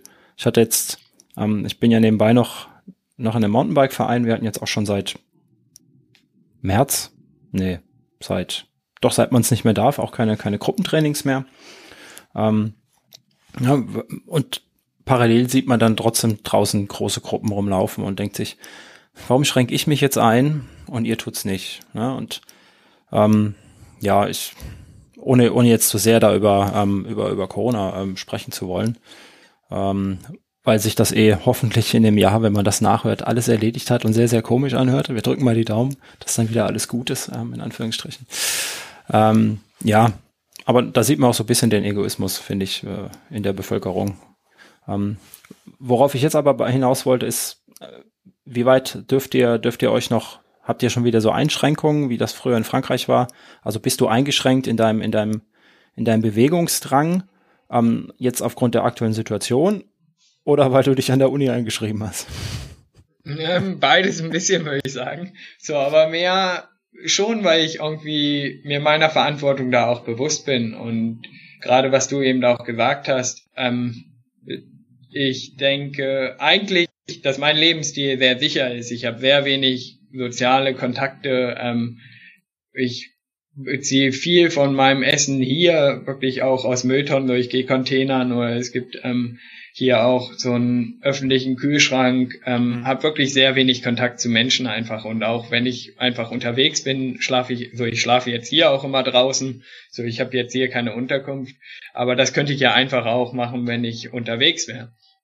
Aber ich finde schon, dass man einfach ein Zeichen irgendwie setzt. Gerade, ich habe jetzt keine große ähm, Follower-Zahl oder so, aber wenn ich jetzt auch das Signal senden würde, ich gehe jetzt einfach raus und mache meine Sachen, ähm, dass halt viele andere dann denken würden, ja, warum kann der das und warum kann ich das nicht? Hm. Und da schränke ich mich einfach selber auch ein, weil ich einfach denke, das ist schon auch meine Verantwortung. Und genauso sehe ich es halt auch wieder ähm, beim Klimawandel oder bei den ganzen Umweltfragen so. Ich glaube einfach, jeder hat einfach eine Verantwortung und ich finde, man muss nicht immer nur darum betteln, eingeschränkt zu werden durch irgendwelche Maßnahmen. So, man kann einfach auch selber mal die Initiative ergreifen und sich selbst kritisch hinterfragen und dann gucken, was kann ich eigentlich dafür tun. Hm. Und ja, das versuche ich einfach in Bezug auf die ganzen Umweltfragen oder einfach nachhaltig zu leben. Aber so versuche ich auch mich jetzt zu verhalten ähm, in Bezug auf Corona. Okay. Du sagtest gerade, du schläfst, schläfst draußen. Ich habe irgendwo bei dir auf der Seite gelesen, du brauchst nicht mehr als ein Fahrrad, einen Rucksack und ein Zelt. Also tatsächlich jetzt auch, wo du, wo, ich will nicht sagen, wo du jetzt gerade da sesshaft bist, aber wo du ortsgebunden bist aktuell, da machst du das auch so. Ja, genau. So momentan habe ich nicht mal ein Zelt. so oder ich habe mein Zelt hier an der Uni im Schließfach eingeschlossen. Ähm, so am Anfang muss ich schon sagen, war es für mich auch eine, ein Experiment. Ich war noch nie so oder mein Studium würde dreieinhalb Jahre dauern, wenn ich es ja einfach durchziehen würde und ja ähm, auch keine größeren Verzögerungen hätte oder ich es einfach schmeißen würde. Ähm, deswegen, so lange war ich noch nie an einem Ort, wo ich dann ja auch einfach draußen geschlafen habe. Ich habe da schon während meines anderen Masters in Köln schon mal teilweise gemacht, aber da habe ich ganz oft auch einfach bei Freunden übernachtet. Aber hier in Dänemark gibt es ein Shelter-System, das sind so offene Holzhütten. Mhm. Ähm, und ja, da kann man einfach online dann gucken, ob die frei sind oder jetzt im Winter sind sie eigentlich immer frei und teilweise, so ich hatte es jetzt glaube ich dreimal, da ich mir die Hütte mit jemandem geteilt habe. Einmal war es mit jemandem, der auch keine Bleibe hatte, der auf der Straße lebt. Ähm, und sonst waren zweimal waren es auch ähm, Tourenfahrer, so, die waren auch mit dem Rad unterwegs und einmal war es sogar auch eine andere Studentin, die hier auch eine, ähm, eine Unterkunft hat, aber die trotzdem teilweise gerne draußen schläft. Und ja, ich habe jetzt so meine drei, vier Hütten da oder Shelter und ja, da fahre ich dann abends immer hin, wo ich gerade Lust drauf habe. und übernachte dann dort. Und ja, ist schon einfach immer wieder schön, wenn man aufwacht von dem Vogelgezwitscher und einfach von der Natur oder der Wind pfeift einmal ins Gewicht und man wacht auf und ist schon hell und neun Uhr ist einfach, ja, das erfüllt mich, gibt mir viel Energie fürs Leben und auch, ja, einfach für die grauen Tage hier. Mhm. Halt, das war für mich auch eine der Bedingungen. Ich habe halt gesagt, wenn ich das Leben so nicht weiterführen kann, einfach, dass ich draußen bin, frei bin und dann ist ein Studium auch keine Option für mich. Und momentan läuft das ganz gut, so dass ich ja da mir das schon vorstellen kann, dass ich das hier so weiter durchziehe und ja, es ist halt einfach auch gibt mir eine gewisse Freiheit, dass ich halt auch dadurch ganz wenig immer bei mir habe und einfach auch sagen kann, okay, jetzt fahre ich einfach mal weg, wenn, wenn ich Zeit habe und muss mir dann keine Gedanken machen. Ähm, ja, mit meiner Wohnung. Ja. Und ich bin auch nicht in dieser Komfortzone, wo ich denke, oh, ja, ich könnte das Wochenende ja einfach auch mal zu Hause bleiben. So, das gibt's einfach bei mir nicht. Und das ist halt manchmal auf jeden Fall anstrengend. Ich, äh, anstrengend. Ich will das überhaupt nicht schönreden. Es gibt auch mal Tage, wo ich denke, oh, ich bin einfach kaputt. Aber da versuche ich dann einfach früh ins Bett zu gehen und mich schlafen zu legen. Aber an den meisten Tagen ist es einfach so, dass dadurch, dass ich auch immer muss, ähm, einfach immer Energie habe, um Sachen zu unternehmen und die Sachen zu machen, die mir wirklich Spaß machen. Mhm. Das äh, klingt, klingt wieder spannend. Von dem Shelter-System hatte ich jetzt letztens in einem anderen Podcast gehört. Äh, waren auch zwei Deutsche auf Bikepacking-Tour in Dänemark. Und ähm, dann hast du ja da recht gute Infrastruktur. So wie ich gehört habe, gibt's auch mal Feuerholz. Ähm, ja, total. Ne? Also gut, gut gepflegt, ne? also auch trockenes Feuerholz. Ähm, ist spannend. Aber dazu muss ich auch wieder sagen, einmal ja einfach ein Feuer zu machen, um Feuer zu machen, um es romantisch und schön zu machen. Ja. Das mache ich nicht. Aber für mich ist es einfach auch ähm, äh, abends, wenn ich zu dem Shelter komme, dann bin ich wirklich auch platt und ich wertschätze wirklich meinen Schlaf und glaube, dass ich auch viele Sachen nur machen kann, weil ich halt auch schon viel schlafe. Und ja, wie ich das vorhin auch gesagt habe, ich schleppe kein Buch mit, weil normalerweise, wenn ich die Zeit zum, zum Lesen hätte, dann schlafe ich lieber und ja, lade meine Energien einfach wieder auf. Wie sieht das im Winter aus? Hast du schon, Winter hast du schon hinter dir, ne? Quasi ähm, so unterwegs. Weil ich glaube, ja, Dänemark ja, wird ja so, deutlich kälter ja. als bei uns, oder? Nee, so dadurch, so Aarhus ja am Meer. Hm. Ähm, Dadurch ist eigentlich schon ziemlich mild. So, mir wurde gesagt, um die 0 Grad, aber kälter wird's eigentlich nicht. Und das einzige Problem könnte ein bisschen die Luftfeuchtigkeit sein, so dass es schon sehr feucht immer ist. Und das habe ich jetzt hier auch schon in manchen Nächten mal gespürt. Ich habe mir jetzt sogar noch mal so eine kleinere Decke auch zugelegt, weil einfach die Kälte schon sehr schnell in den Schlafsack eindringt, dadurch, dass es sehr feucht ist. Und ja, aber letztes Jahr zum Beispiel war ich im Winter, da wollte ich ja eigentlich im November über die Pyrenäen, über den GA11 und wurde da eingeschneit. Und da war es teilweise minus fünf, minus zehn Grad. Aber da war es eigentlich trotzdem immer eine trockene Kälte. Und mhm. das hat mir eigentlich weniger ausgemacht als jetzt hier. Aber trotzdem sehe ich den relativ entspannt entgegen. Und so, es gab jetzt schon mal ein, zwei Wochen, wo es wirklich auch viel geregnet hat, aber das mit dem Sheltern, das hat gut geklappt. So, da das ist für mich absoluter Luxus. Ich muss mein Zelt nicht mitschleppen und das Einzige, was mich eigentlich daran stört, ist wirklich, wenn man jeden Tag sein Zelt nass aufbauen muss und nass auch wieder zusammenpacken muss. So, das ist dann schon was Unschönes und dann wird ja alles irgendwie auch klamm und feucht. Und dass ich das nicht machen muss, ist absoluter Luxus für mich und das ist halt, ja, einfach schön. So, das hätte ich mir so gar nicht ausmalen können, bevor ich hierher gekommen bin. So, da dachte ich, habe ich die ersten zwei Wochen bin ich fast nur mit dem Rad hier rumgefahren und habe geguckt, wo ich im Winter schlafen könnte. Ähm, und dann war ich, ja, ein Wochenende war ich dann auch mal in so einem Lake District, so einem Seengebiet hier laufen. Und da habe ich einen Wanderer getroffen, der mir davon erzählt hat. Und für mich war das wie ein Wechsel am Lotto. Und so. Ich dachte, damit sind alle Sorgen wirklich, ja, einfach weg. Und ja, ich kann dem Ganzen wirklich hier ganz entspannt entgegenwirken und ja, hab hier, werde hier wahrscheinlich nachts wenige Probleme haben. Ja. Luxus kann so wenig sein, ne? Ja, genau so, aber das war wirklich ein sehr schöner Tag. So, ich glaube, den Tag habe ich auch wirklich ein Dauergrinsen im Gesicht gehabt und dachte halt, ja. So, und im Sommer ist halt auch wieder, da werde ich wahrscheinlich sogar oft einfach am Strand schlafen oder auch zelten, so, da, aber momentan ist einfach wirklich Feuchtigkeit, so, dass es regnet hier schon fast jeden Tag irgendwie zumindest einmal. Auch wenn ich sagen muss, ich bin eigentlich positiv überrascht vom Wetter, so dafür scheint die Sonne auch fast jeden Tag irgendwie einmal. Ähm, aber ist einfach die Feuchtigkeit, die es dann schon unangenehm machen kann. Und dann ist halt auch, wenn, ja, ich habe ja nicht viele Stauräume, so ich habe hier zwar so ein Schließfach, aber ich habe dann immer eine Satteltasche dabei und einen kleinen Rucksack, wo ich dann den Laptop teilweise auch dabei habe und wenn dann alles nass ist, ist es halt schon blöd. Ja. Ähm, deswegen ist das schon sehr angenehm. Das Shelter-System, das fehlt uns hier in Deutschland. Ja, ja, total. Und in, in Schweden gibt's ja auch das Allermannsraten, so das Jedermannsrecht. Und ich, ähm, ich finde, es sind ja Experimente, das funktioniert. Hast es ja eigentlich bewiesen, so. Aber ja, wahrscheinlich könnte ich mir sogar vorstellen, dass in Deutschland ja am Anfang vielleicht dann nicht funktionieren würde als Leute, aber auf der anderen Seite glaube ich, würden es nur Leute nutzen, die ein, einfach an der frischen Luft sein wollen und ja auch schon ähm, bewusst an die ganze Sache rangehen würden und nicht irgendwo überall Dreck hinterlassen würden. Und man muss ja nicht, in Schweden darf man ja sogar auf Privatgrundstücken ähm, zelten, wenn man außer Sichtweite ist und die Leute nicht belästigt.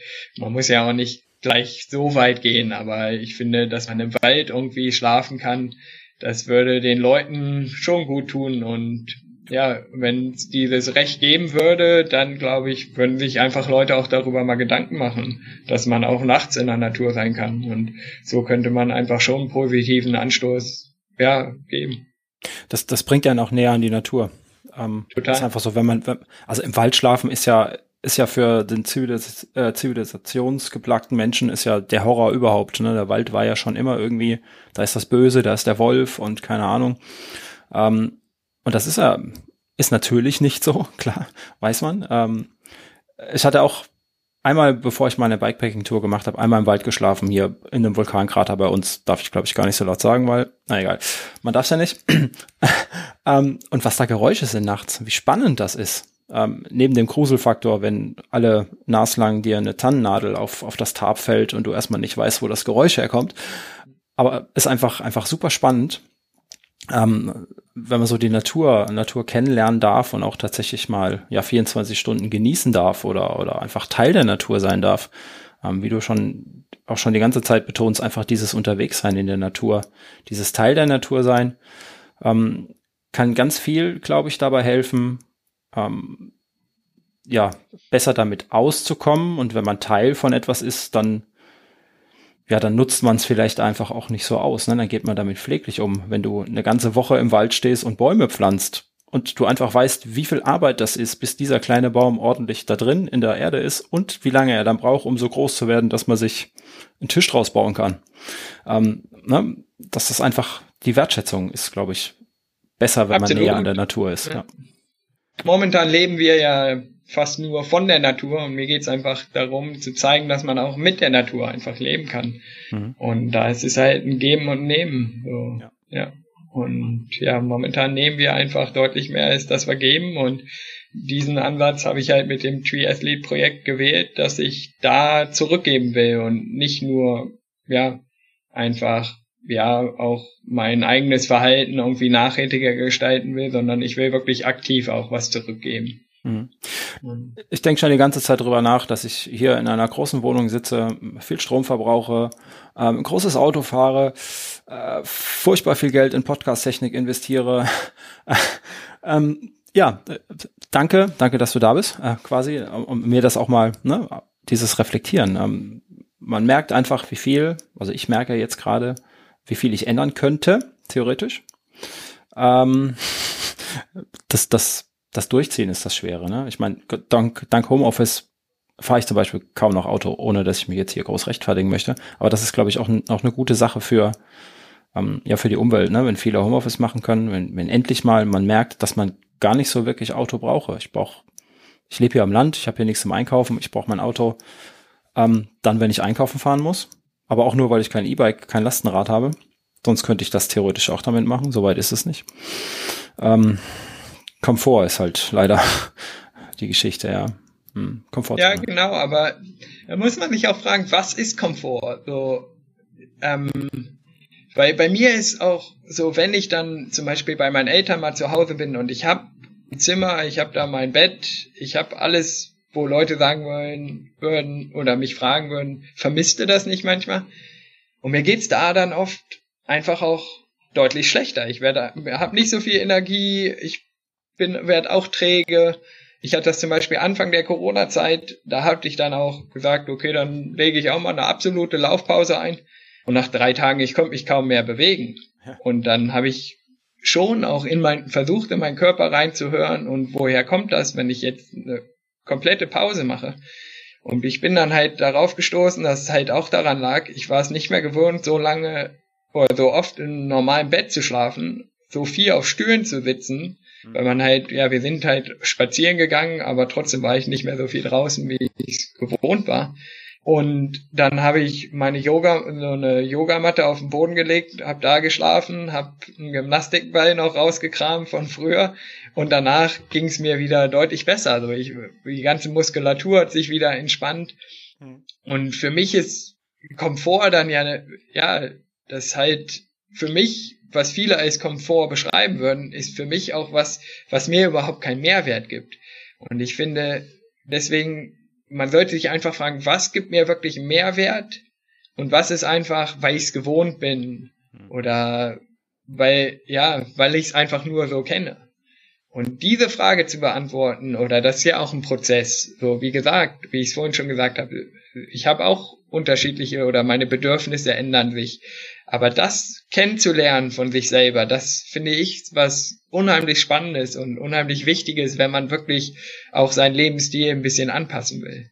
Hm. Wissen, was man braucht, tatsächlich, ja. Hm. hm. Und das ist erstaunlich und, wenig. Also ich finde es überhaupt nicht verwerflich, wenn man Sachen hat, die einem Mehrwert geben, auch wenn viele sagen würden, aber das brauchst du doch nicht. Oder aber wenn es dir einen Mehrwert gibt, finde ich das absolut legitim. Aber ich finde, viele Leute haben einfach auch viele Dinge, die, die keinen Mehrwert haben für sie. Und da sollte man anfangen. Und das hatte ich ja vorhin auch schon gesagt. Es gibt halt nicht ein Musterbeispiel, wie man alles umsetzen sollte, sondern jeder muss sich halt selber fragen, wie kann ich ähm, irgendwie dazu was beitragen und trotzdem mich nicht zu sehr einschränken. So halt einfach selber auch für sich nachhaltig bleiben. Hm. Ja, das finde ich einen guten Ansatz an der Geschichte.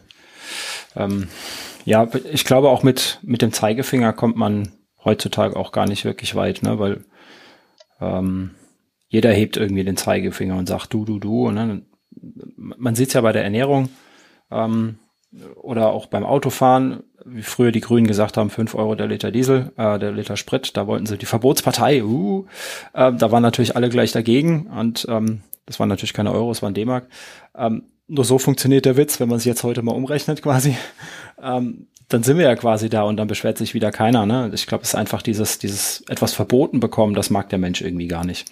Ja. Ähm, ja. Aber äh, und das finde ich wird gerade auch ganz deutlich, darum betteln die Leute einfach oder viele. Ja. So. Und das finde ich ist gerade so das Traurige an der Situation momentan, dass mir wirklich zeigt, man kann einfach nicht auf die Eigeninitiative bauen. So, das wird, ist wäre unwahrscheinlich, dass das irgendwie auch passieren wird. Ja. ja, im Blick auf den Klimawandel. So, ich glaube, es braucht da strengere Maßnahmen und das finde ich oder schon sehr besorgniserregend und macht mich selber auch wirklich einfach traurig, weil ich schon eigentlich versuche, das Gute in den Menschen zu sehen und habe auch sehr viel Vertrauen in viele Menschen, aber es funktioniert einfach so nicht und ja, für mich ist halt, ja, momentan klammer ich mich so ein bisschen an dieses Tree Athlete Projekt, dass ich zumindest irgendwie ein bisschen was machen kann und wo viele Leute sagen, oh, finden sie einen guten Ansatz und oft ist es ja einfach sonst, wenn man mit dem Finger auf Leute zeigt und sehr aktivistisch agiert, dass man auch sofort Kritik wieder bekommt und es gibt ja für alles auch irgendwie eine Gegenseite und ja, mein Ansatz einfach irgendwie ein bisschen als Beispiel voranzugehen, dass man es anders machen kann, aber dass jeder dann irgendwie auch selber gucken kann, wie wir es für sich selber umsetzen können. Ich denke, das machst du, machst du ganz gut. Äh, muss ich mal so von meiner Warte aus sehen. Ähm, als ich dich das erste Mal quasi empfohlen bekommen habe, habe ich natürlich auch ein bisschen gestöbert, was macht er und was tut er und ähm, dieser Denkprozess, ich glaube, das ist wichtig, dass, dass man immer wieder diese kleinen Nadeln bekommt. Ähm, jetzt, die du quasi bei mir oder vielleicht und hoffentlich auch bei den Hörern mal ähm, gesetzt hast, einfach dieses, dieses zeigen, guck mal, es geht auch anders. Denk vielleicht noch mal drüber nach, wie du es machst. Du musst es nicht ändern, aber denk einfach mal drüber nach. Ähm, das ist das, das finde ich das ganz Wichtige. Ähm, einfach die Motivation, dass die von innen irgendwie kommt. Ja, und wenn man das dann noch schön mit Laufen verbinden kann ähm, und was Gutes tun, das ist auch mein, mein Ansatz für das, für das Clean Your Trails immer. Dieses, ähm, ja, natürlich können wir schimpfen, dass die Wanderwege schlecht aussehen, dass jeder seinen Müll liegen lässt. Ja, und ich schimpfe auch ganz oft darüber, was das soll, dass schon wieder ein, ein Gummibärchen Papier irgendwo liegt. Aber heb's doch einfach auf tust, tust doch einfach, mach's doch einfach selber. Ne? Ähm, bringt, glaube ich, viel mehr, neben dem guten Gefühl, was getan zu haben. Ähm, es wird wahrscheinlich dir keiner danken. Äh, am nächsten Tag liegt genauso viel Müll wieder im Wald. Aber du kannst es eh nicht, nicht ändern, außer du änderst es selber ein bisschen, finde ich. Ja. Und, aber das finde ich wenn man viel in der Natur ist, finde ich schon, dass man irgendwie einen Sinn dafür entwickelt, wie die Natur einem dankt. Und das kann halt zum Beispiel sein, auch dass du fünfmal ähm, den gleichen Trail wieder läufst und fünfmal liegt da wieder irgendwie ein Papier rum oder ein Gummibärchen. Aber vielleicht irgendwie ein halbes Jahr später oder so liegt vielleicht kein Papier mehr da, aber dafür irgendwie wachsen dort auch viele Blumen oder einfach die Blüten sind da. Und es sind einfach so Momente, wo man einfach auch mal, gerade beim Laufen, finde ich, dann stehen bleiben muss und das reflektieren muss und einfach, dass dann einfach auch schön ist, dadurch, dass du es immer aufgehoben hast, ist es jetzt einfach auch ein schöner Platz. Und wenn du es nicht aufgehoben hättest, dann würde wahrscheinlich da das von den letzten fünf Malen immer noch dort liegen. Und wenn man viel in der Natur ist, entwickelt man einfach einen Blick auch für solche Sachen, wie die Natur einem dafür dankt. Und das ist einfach unheimlich schön. Aber ja, was du auch gerade angesprochen hast, was ich unheimlich wichtig finde, ist, dass man seine Leidenschaften und Interessen irgendwie mit dem Gut, Gutes tun oder so kombiniert. Und das hatte ich ja vorhin auch schon gesagt, für mich ist relativ einfach. Ich laufe viel sowieso, ich bewege mich mit dem Fahrrad fort ähm, und dann ja, kann ich jetzt auch noch Bäume pflanzen. Aber das soll jeder einfach für sich selber gucken, wie kann ich das, was mir sowieso Spaß macht, irgendwie in, in was umwandeln, wo ich dann auch noch mehr irgendwie zurückgeben kann. Und dann macht's halt wirklich einfach auch doppelt Spaß. Ja, das ist eigentlich ein gutes Schlusswort. Ähm, finde ich. hast du fein, hast du fein eingeleitet, hast du fein gemacht. finde ich gut. Ähm, habt Spaß und tut Gutes, quasi. Ja, genau. Ja, dann klappt das auch. Dann danke ich dir mal für deine Zeit. Ähm, alle möglichen Links, die wir jetzt gerade eben schon erwähnt haben, kommen wie gesagt in die Episodenfolge. Dann hoffe ich mal, dass noch äh, viele Menschen auf dich aufmerksam werden, auf dein Projekt, dich unterstützen, ähm, den Kalender bestellen, beziehungsweise dir spenden und dann den Kalender bekommen. Ähm, da sind nämlich echt ein paar schöne Bilder bei, wie ich das in der Vorschau gesehen habe. Ähm, ja, wo kann man dir sonst noch so folgen? Instagram wahrscheinlich? Ja, ich habe Instagram und Facebook. Ähm, bei Facebook nicht Felix, sondern Flixweber. Ähm, bei Instagram glaube ich Triathlete. Ähm, ja, ich muss sagen, bin ich nicht der Aktiviste, aber ich gebe mein Bestes, weil ich mittlerweile einfach auch erkannt habe, dass es nicht mehr irgendwie um mich geht, sondern wirklich auch um irgendwie was ja, zurückzugeben. Und deswegen versuche ich schon irgendwie darüber auch ein paar Leute zu erreichen. Mhm. Ja. Und ja. Gut, das tust du. Tust du hoffentlich noch weiter, Leute erreichen. Und dann ähm, sage ich Dankeschön. Du bleibst gleich noch kurz dran für die Postshow quasi. Und ähm, die Hörer verabschieden wir an dieser Stelle. Macht's gut. Ja, Bis dann. Vielen Dank, hat mich auch sehr gefreut und ja, ich hoffe, dass wir uns irgendwann auch mal auf dem Trail treffen. Das wäre natürlich gut, ja, wenn du langsam machst. Bloggen gehen. Ja. Ja. Aber ja, ich laufe auch wirklich sehr gerne, sehr langsam und ja, freue mich immer wieder, wenn ich einfach auch mal mit, mit, mit anderen laufen kann, weil ich schon sehr oft alleine einfach unterwegs bin. Deswegen ist das einfach immer eine angenehme Abwechslung. Ja, würde mich auf jeden Fall freuen. Alles klar, dann bis dann mal. Tschö.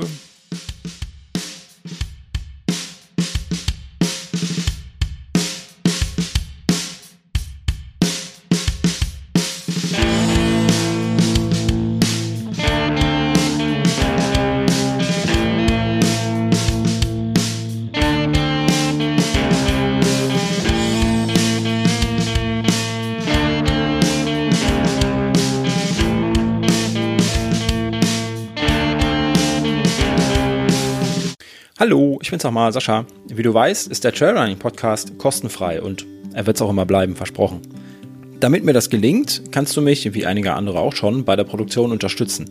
Dafür schon mal ein dickes Dankeschön an euch da draußen. Das geht ganz einfach, zum Beispiel durch einen Dauerauftrag, per Steady oder per PayPal.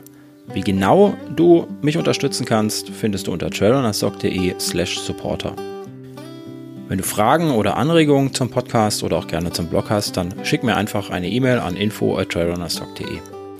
Und wenn du einfach nur ein bisschen mein Ego streicheln möchtest, dann bewerte doch den Podcast auf iTunes oder irgendeiner anderen Plattform, die dir diese Möglichkeit bietet. Vielen Dank. Tschüss.